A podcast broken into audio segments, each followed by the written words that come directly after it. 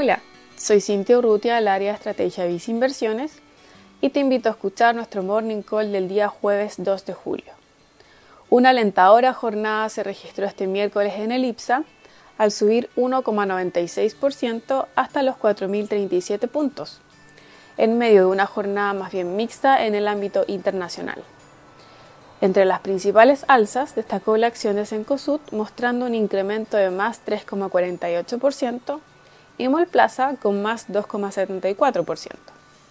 Ambas acciones en el sector retail se vieron beneficiadas en una jornada en la que el Ministerio de Salud informó que los nuevos casos de COVID-19 se situaron en 2.650 infectados, denotando su menor nivel desde el 18 de mayo, lo que mejora las expectativas de una reapertura comercial.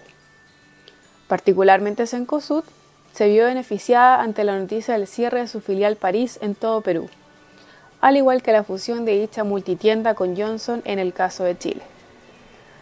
A pesar de que el recorte de su posición en Perú no representa un monto significativo, sí estaría eliminando una operación con un potencial limitado.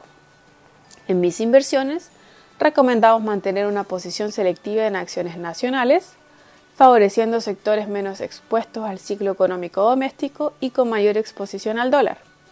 En este sentido, destacamos el sector eléctrico y exportador dentro del mercado accionario local.